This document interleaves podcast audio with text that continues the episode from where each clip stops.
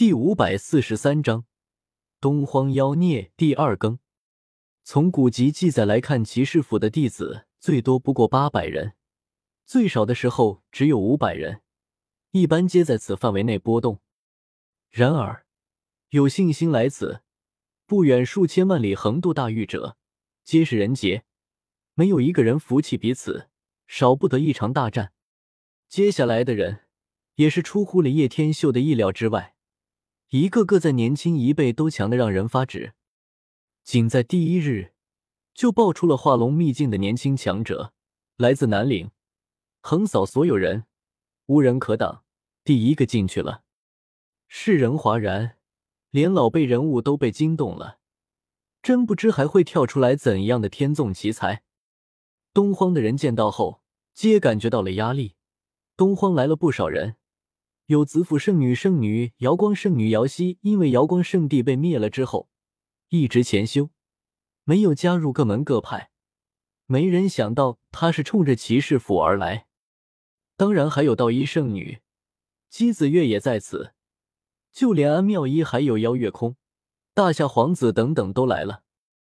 让东荒的人可惜的是，若不是姬皓月英年早逝。而瑶光圣子却又生死不明，被叶天秀镇压着；还有金翅小鹏王这些妖孽，都一同被叶天秀镇压了。否则，东荒过来的阵容还会更加强大。第二日，又出现一名妖孽一样的人物，将一位王体活活拍死，并没有费几分力气。世人皆惊，一巴掌拍死王体，这样的妖孽在上古年间也不多见。人们暗叹，强者的大事真的来临了。第三日，出现一个娃娃，不过九岁，却力压诸多对手，成功进入骑士府内，闯关成功。这一战绩，再次惊掉了一地下巴。每一个人都觉得不可思议。这是妖童，自古少有。骑士府大开山门的时间只有一个月。几乎在每日间都有惊艳到人物出现，天下无欲，奇人异事众多，不是高人所传授的弟子身具异禀，近日来常让人瞠目结舌。近一个月下来，许多大能都惊叹不已，深感自己的时代要过去了。这批人要是成长起来，绝对都是人中之王。在此期间，出了一些妖孽，让人深感震撼。人们见识到了什么是天纵之姿，什么是同代无敌，连老辈人物都惊叹不已。堪比上古年间的妖孽，当时又出现了，而且不止一两个。期间还有六段小插曲，一个妖孽级的存在，是一边夺天劫一边进入骑士府的，惊掉了一地的眼球。妈的，有几个人在化龙秘境就开始渡劫啊？真是个妖孽啊！看他一点也不吃力，就这样进山门了。这种人自古少有，全都是非人一般的存在。相传，上古年间，圣人年轻时都是妖孽啊！许多人忍不住诅咒，而由此又想到了东荒的另一个人。你们可知，东荒也有一个妖孽，是年轻人来的，早就几年前。就一人惹了两大圣地，圣地一直追杀着他，但是这家伙就是神龙见首不见尾，没人抓得住。本来都以为只会跑，没想到忽然一下子一出手就收了两位圣主，而且据说那两位圣主还出了极道武器。卧槽，真的假的？那他之前为什么不动手？谁知道？这些大能都是奇怪，明明有实力。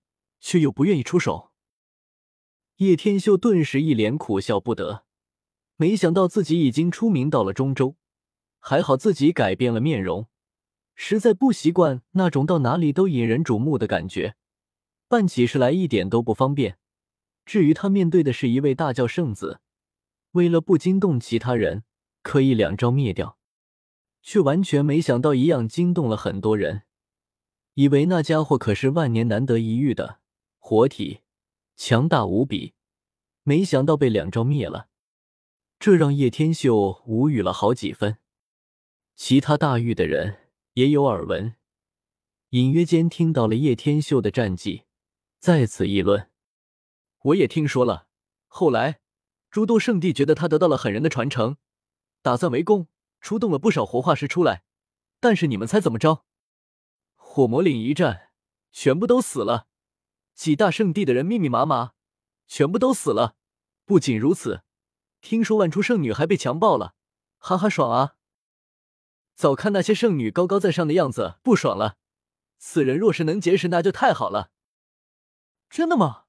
连三千年的火化石都打死了，那得是多么恐怖的家伙啊！许多人吃惊，不少人都不相信。一些美丽的女子都忍不住望来，细心聆听。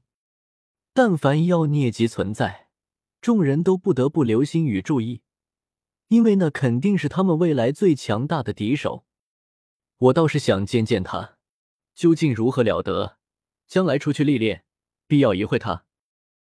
骑士府内可见到所有同辈人婴，唯他未来，将来出去，自然和要见识一下他到底如何。骑士府山门大开一个月，每天都有上万英杰涌来，但最终却只有七百二十人被留下。赶来此地的人都是年轻一代的绝顶人物，到头来依然是劫中选劫，王中选王。相对庞大的基数来说，留下者少的可怜。老辈人物震惊的发现，不少圣子级人物都不够看了，被人战败，黯然离去。沸沸扬扬一个月，终于是落下了帷幕。见识到了一些妖孽级人物出世，有人倍感压力，而有人则无比兴奋。同代争雄未来的骑士府，必将是龙月皇妃之地，肯定会碰撞出当世最灿烂的火花。可惜啊，不知道东荒那个妖孽有没有来。有人遗憾，失去了一个对手，这是强者的自信。期限到了。他没有赶来，看来是不准备出现了，真是另类啊！许多人都很失望，无论天之娇女还是流淌有王血的强者，全都想见识一下这个妖孽。这届东荒的人貌似不强，难道除了那个妖孽，就没有其他出类拔萃者了吗？有人略带轻视。本章完。